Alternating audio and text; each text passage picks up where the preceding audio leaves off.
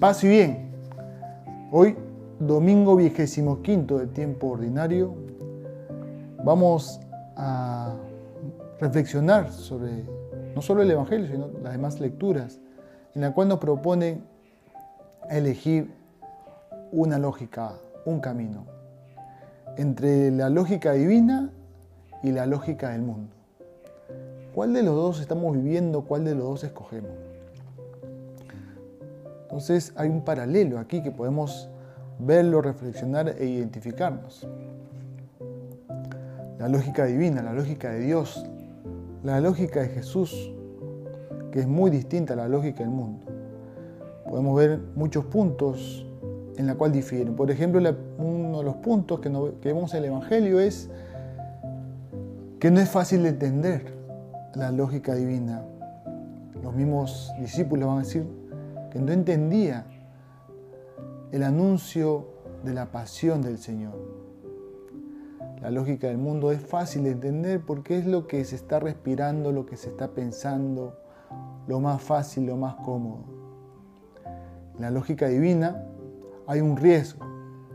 Los discípulos temían por que, que hacer preguntas porque sabían que era un riesgo, sabían que iban a estar involucrados también en este destino de Jesús que no era muy favorable ni muy simpático. La lógica del mundo pues te invita a vivir en el confort, a no salir de ahí, a no complicarte la vida, a no arriesgar. La lógica divina es buscar el último puesto y servir. Eh, ser importante, pero por ahí, por ese camino. La lógica del mundo es buscar el primer puesto, que no está mal, pero para figurar, para tener un renombre, para ser servido. La lógica divina nos invita a trascender. Jesús presenta un niño y hace ver pues que aquel que lo trate bien, está tratando bien al que lo ha enviado a Dios.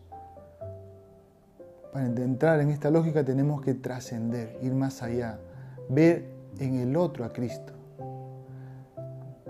La lógica del mundo no trasciende, todo lo quiere entender, todo lo quiere saber. Eh, y se da cuenta que muchas veces el hombre no puede llegar, porque somos limitados. La segunda lectura también nos invita a entrar a esta dinámica de los dos caminos. La lógica divina viene de la sabiduría que viene de arriba, viene de Dios, viene de lo alto. Y sus frutos es la paz, la comprensión, la docilidad. Esta tiene una identificación que es el orden. Mientras la lógica del mundo vive de la pasión desordenada. Y esto pues tiene como fruto la rivalidad, las luchas, las guerras. La lógica divina nos invita a pedir, pero para hacer el bien, buscando el bien común. Vemos que la lógica del mundo también piden, pero como dice en la segunda lectura, para satisfacer sus placeres. Por último, en la primera lectura también podemos ver que en la lógica divina, el camino del Señor, pues uno encuentra muchas enemistades porque incomoda, incomoda decir la verdad a otros, incomoda la vida de uno, el testimonio, porque pues a uno lo confronta. En cambio, en la lógica divina, en la lógica, perdón, humana, uno más que, que confrontarse, pues busca cómplices, ¿no? Para, para no dar este paso de, la conversión.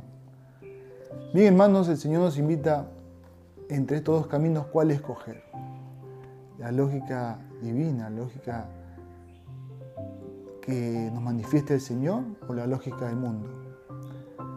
escojamos esta lógica, este camino del Señor y escojamos confiando en Él, porque Él está con nosotros, Él nos dará la fuerza y la gracia para entrar en esta dinámica y poder ser hombres de paz, hombres de bien. Paz y bien y que Dios te bendiga.